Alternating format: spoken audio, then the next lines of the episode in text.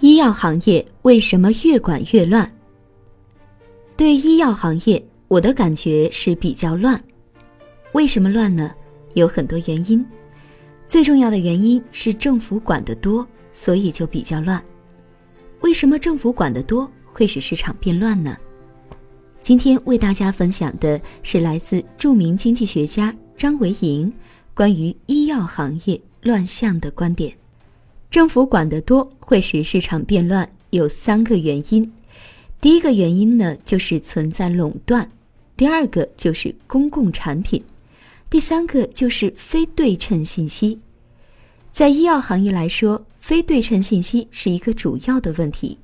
在交易当中，一方知道而另一方不知道的信息，如果两方都不知道，这个就不叫非对称。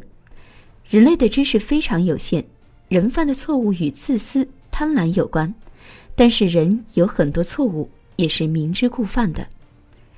传统的经济学有三个隐含的假设：政府是无所不知的，你是有信息不对称，政府没有信息不对称；第二个，政府是大公无私的，没有自己的私利，只为人民服务；第三，政府是说话算数的。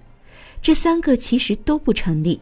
其实政府是无知的，政府官员跟普通人一样，他有七情六欲，他有亲戚朋友关系，他有他的情绪，他也是人，所以你不能假定他跟私人企业不一样。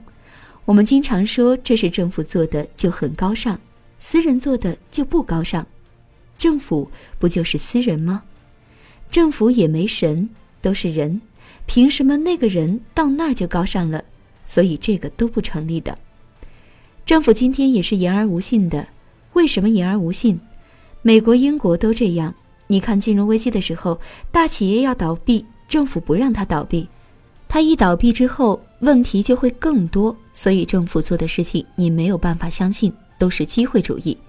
政府和企业不一样的一点，至少在一个国家范围之内，政府是垄断的，企业搞不好就垮台了，你不能让政府垮台呀。